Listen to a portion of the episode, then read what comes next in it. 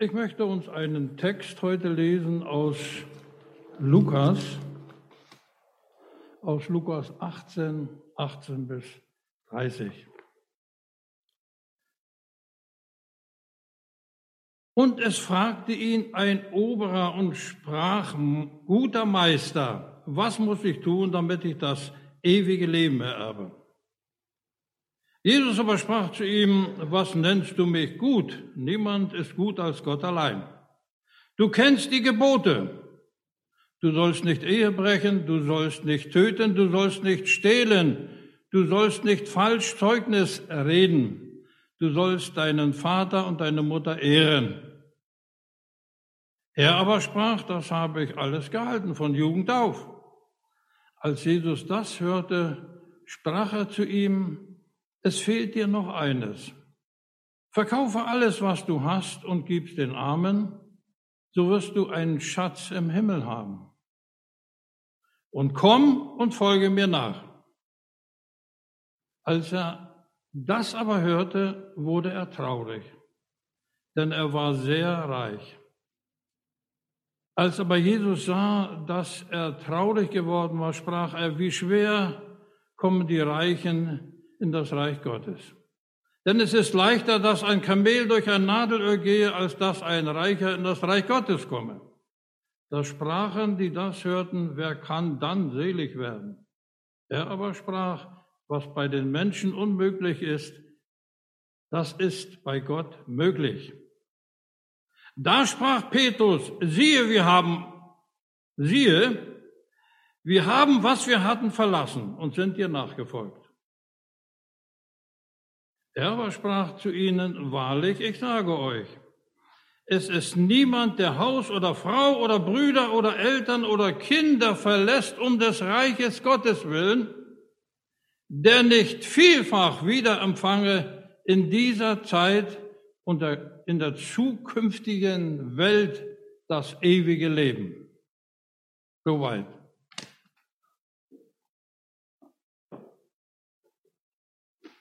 Ihr Lieben, stellt euch mal einmal vor, Theo, den brauche ich nicht, kannst du halten, Hermann. stellt euch mal vor, heute kommt hier einer rein zu uns, spaziert, der weiß, dass wir Gottesdienst haben und der kennt uns als Baptisten oder evangelische Freikirche, der kommt hier vor und sagt, Leute, wie komme ich im Himmel? Wie ererbe ich das ewige Leben? Was würden wir ihm sagen? Stell dir vor, du bist bei der Arbeit, da kommt ein Arbeitskollege, der kennt dich, der weiß, du gehst öfter zur Kirche, zum Gottesdienst und bist gläubig und er sagt, Mann, wie komme ich in den Himmel? Kannst du mir das sagen? Oder du bist in der Schule, zum Beispiel Luki, und da kommt einer und sagt, Mensch, du gehst doch immer zum Gottesdienst. Ich möchte auch in den Himmel kommen. Wie macht man das? Was muss ich da tun? Oder ich stelle mir vor, ich sitze bei mir in der Werkstatt und die kennen mich ja, und da kommt einer aus dem Dorf oder mit dem ich mal zusammengearbeitet habe und sagt, Mensch, ich weiß, du bist ein Gläubiger. Mensch, du gehst doch immer zum Gottesdienst. Ich möchte auch in den Himmel kommen. Wie macht man das? Wir merken schon, es ist schon interessant. Nicht? Auf der einen Seite wären wir froh, wenn mal einer kommen würde und das fragen. Aber auf der anderen Seite müssen wir uns dann auch überlegen, was könnten wir ihm dann sagen? Ein junger Mann in leitender Position, der eben sucht Jesus auf, steht hier. Offensichtlich führte er ein untadeliges, Gott wohlgefälliges Leben. So steht es hier jedenfalls. Wir kennen ja, er fragte nach den Geboten, überlegt man, da sagt er, habe ich alles gehalten von Jugend auf. Etwas jedoch plagt ihn und lässt ihm keine Ruhe. Kann ich sicher sein, dass ich in den Himmel komme? Habe ich genug getan? Was kann ich noch dazu tun? Wenn man sich in diese Situation hineindenkt, verspürt man Angst und Ungewissheit. Dieser Mann will alles Mögliche tun und auf Nummer sicher gehen. Haben wir manchmal diese Ungewissheit? Na, wird es auch klappen? Ich sag zu einem, der auch gläubig ist, mit dem wir im Gottesdienst waren und ich wusste nicht, ob ich ihn noch wieder sehe. Ich sage alles Gute für dich und wenn wir uns nicht mehr sehen auf dieser Erde, dann im Himmel. Weißt du, was er sagte? Na, ich weiß nicht.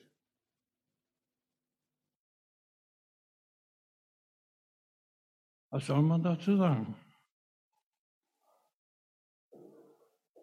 Du warst auch bei diesem Mann. Angst und Ungewissheit. Dieser Mann will alles Mögliche tun, um auf Nummer sicher zu gehen. Jesus sieht ihn. Er nimmt sich Zeit und antwortete seine Frage mit einer indirekten Frage nach den Geboten und deren Befolgung. Jesus stößt uns nicht weg, das ist die Auslosung. Er nimmt sich Zeit für uns. Der Mann, deutlich erleichtert, ist glücklich darüber, dass er so gut und normgetreu gelebt hat. Jesus geht aber tiefer weil er erkannt hat, worum es wirklich geht, worum es wirklich geht in seinem Leben. Da sagt er, eines aber fehlt dir.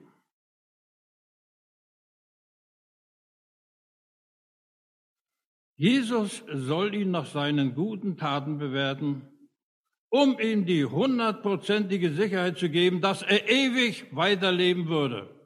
Doch Jesus zeigt ihm, dass man sich weder durch gute Taten noch durch Befolgung der Gebote einen Platz im Himmel erkämpfen kann.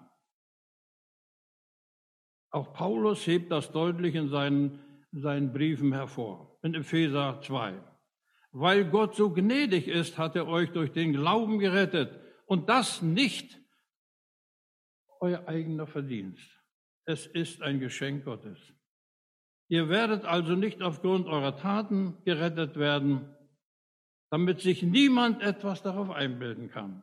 Egal wie gut man sein Leben lebt, aller Einsatz, aller Hingabe bringen uns Gott nicht näher. Allein durch Gottes Gnade, sein unverdientes Geschenk an uns, ihr Lieben, sind wir gerettet und dürfen uns unseres Heils gewiss sein. Niemand kann es sich aus eigener Kraft oder Leistung erarbeiten. In diesem Zusammenhang steht nun auch der Vers 27, was menschlich gesehen unmöglich ist, ist bei Gott möglich.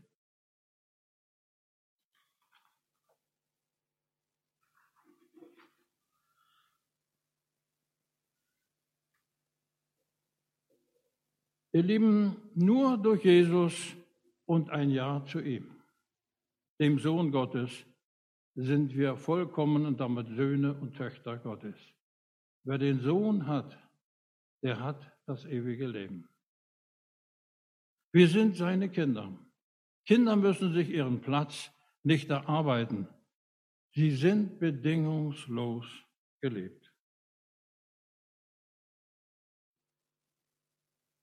Können wir denn auf dieser Erde machen, was wir wollen?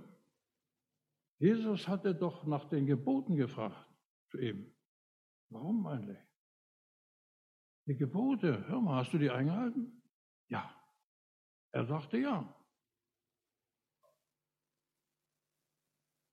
ist es wichtig, dass wir danach leben.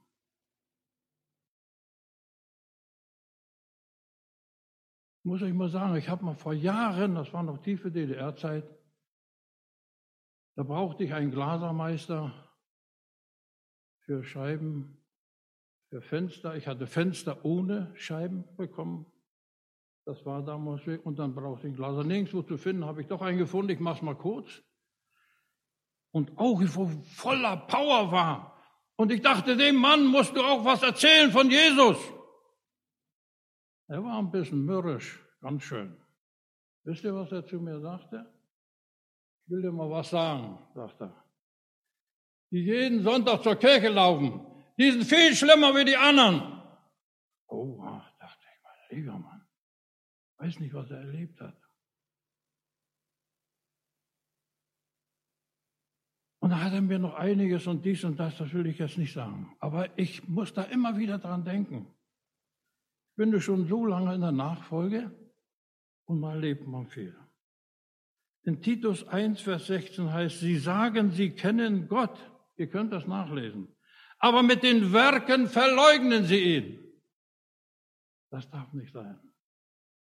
Die Menschen müssen sehen an uns, dass wir Jesus nachfolgen. Natürlich ist das immer Gnade. Natürlich ist der Glaube das Wichtigste. Aber stellt euch vor, die Leute sehen an uns nichts. Die Juden sprachen, sie antworteten und sprachen zu ihm, zu Jesus, Abraham ist unser Vater. Spricht Jesus zu ihnen, wenn ihr Abrahams Kinder wärt, so tätet ihr auch Abrahams Werke. Versteht ihr?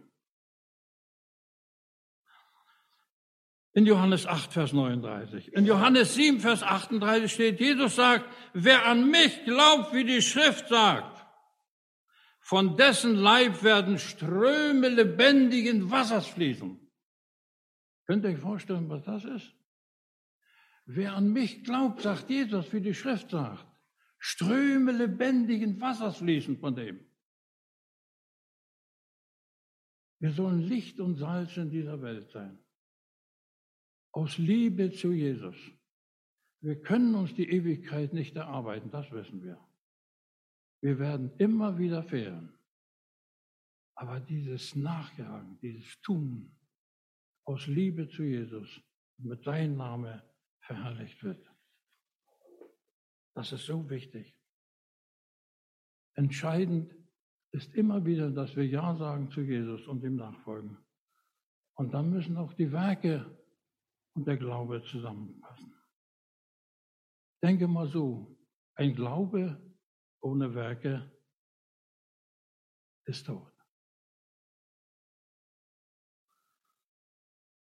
Der lieben Jesus wollte mit seiner Aussage, verkaufe alles, dem Mann nicht vor den Kopf stoßen. Aber lieben Jesus legt den Finger genau auf die wunde Stelle. Er ist der erfahrene Seelsorger, der genau weiß, wo das Problem des jungen Mannes steckt. Deshalb hat er auch die zehn Gebote genannt. Sein Reichtum nimmt eine große Rolle in seinem Leben ein. Jesus macht ihm mit seiner Aufforderung deutlich, dass er das Gebot, du sollst keine anderen Götter neben mir haben, nicht einhält. Sein Besitz ist ihm wichtiger als Gott. Vielleicht ist auch das Gebot, du sollst nicht stehlen, in seinem ganzen Reichtum verletzt worden. Das weiß man nicht. Jesus lädt ihn ein in die Nachfolge. Er sagt, komm und folge mir nach. Aber er geht traurig weg.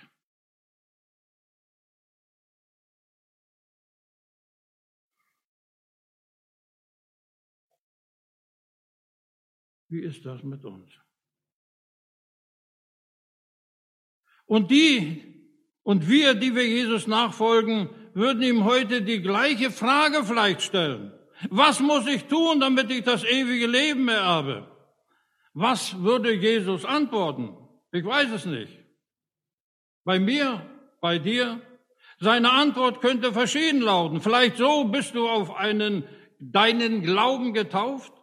Bist du Mitglied einer lebendigen Gemeinde? In welchem Arbeitsbereich arbeitest du mit?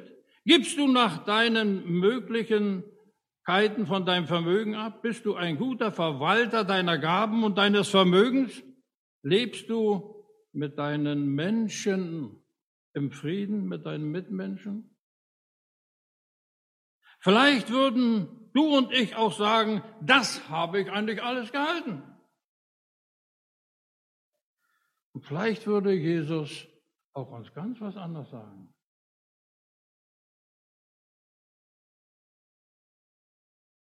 Vielleicht würde er zu mir sagen, geh von deinem Zuhause weg, von deiner schönen Werkstatt, geh nach Neubrandenburg in dieser Stadt, da ist ein großer Wohnblock, da so, wohnen so viele Menschen drin.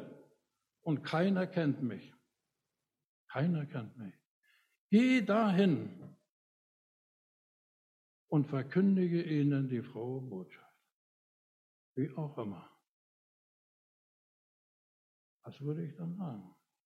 Vielleicht würde er dir auch etwas sagen, was ganz anderes. Ich weiß es nicht. Aber ich habe mal so überlegt. Könnte doch sein.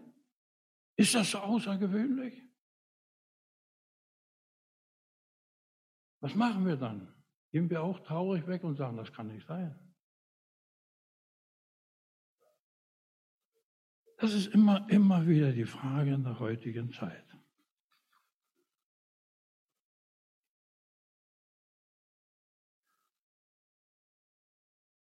Jesus würde sehen, was du und ich noch nicht unter seine Herrschaft gestellt haben. Jesus sieht das. Vor Menschen können wir es verbergen, vor ihn nicht. Er würde manches in deinem und meinem Leben in Frage stellen. Er würde bei jedem Einzelnen den Punkt finden, an dem er sich und andere etwas vormacht, wie der Reiche in unserem Text. Sicher ist dies bei jedem anders, wie ich schon gesagt habe. Mir hat dieser Abschnitt sehr geholfen, mich nicht mehr so wichtig zu nehmen mich nicht durch Lob und Anerkennung steuern zu lassen.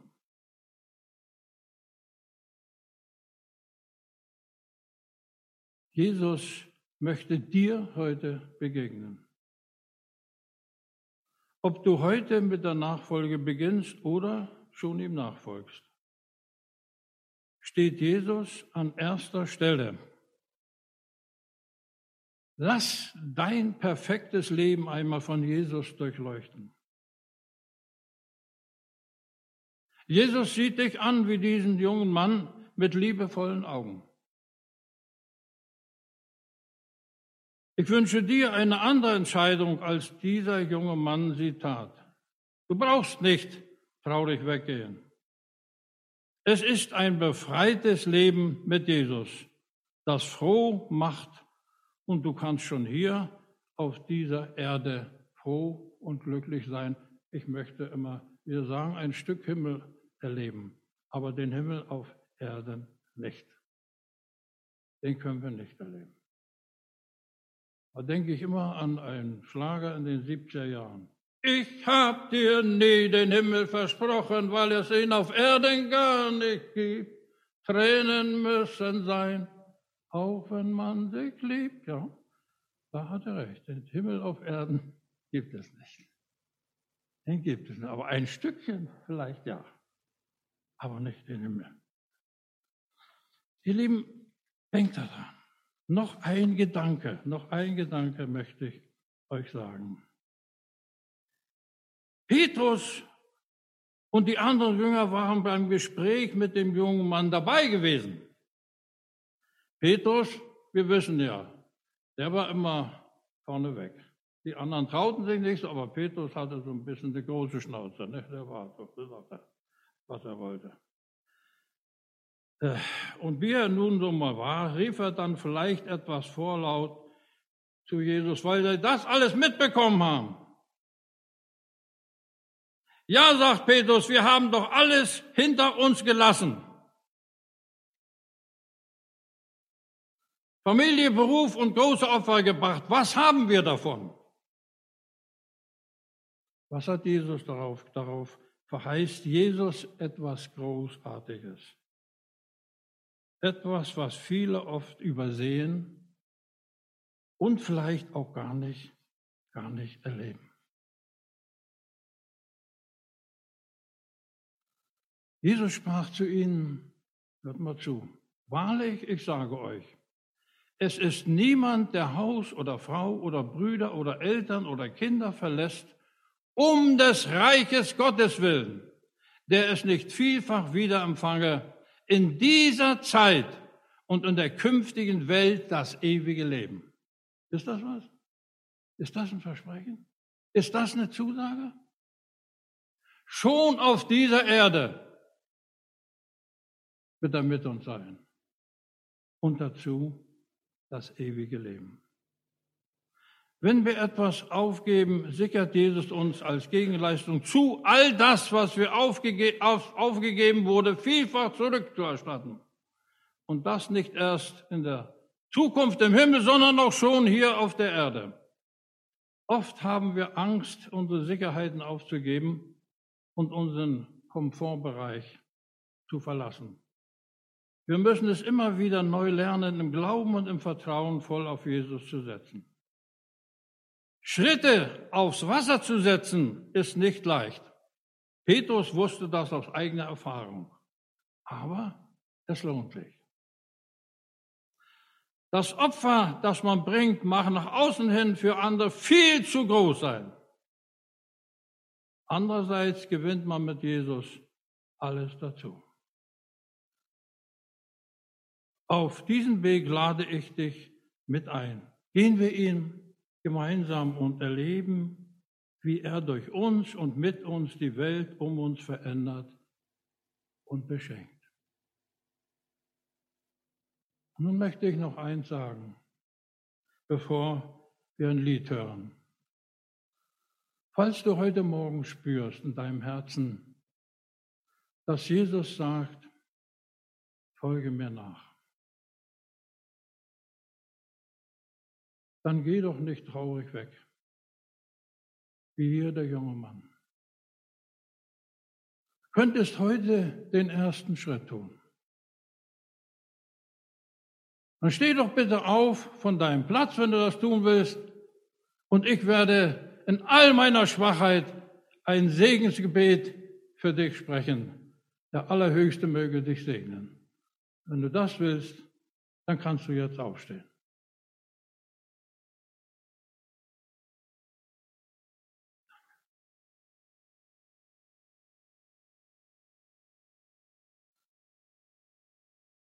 Danke.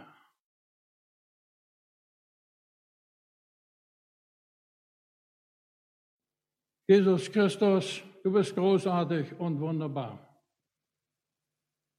Und du siehst die beiden, die Menschen, die aufgestanden sind, die dir nachfolgen wollen haben, die den Mut haben, die sich es vorgenommen haben. Und ich möchte dich bitten, dass du sie segnest, dass du sie erfüllst mit deinem Heiligen Geist, dass sie deine Nähe und deine Güte und deine Barmherzigkeit verspüren im neuen Jahr. Danke, dass du großartig bist, dass du zu deinen Verheißungen stehst. Amen.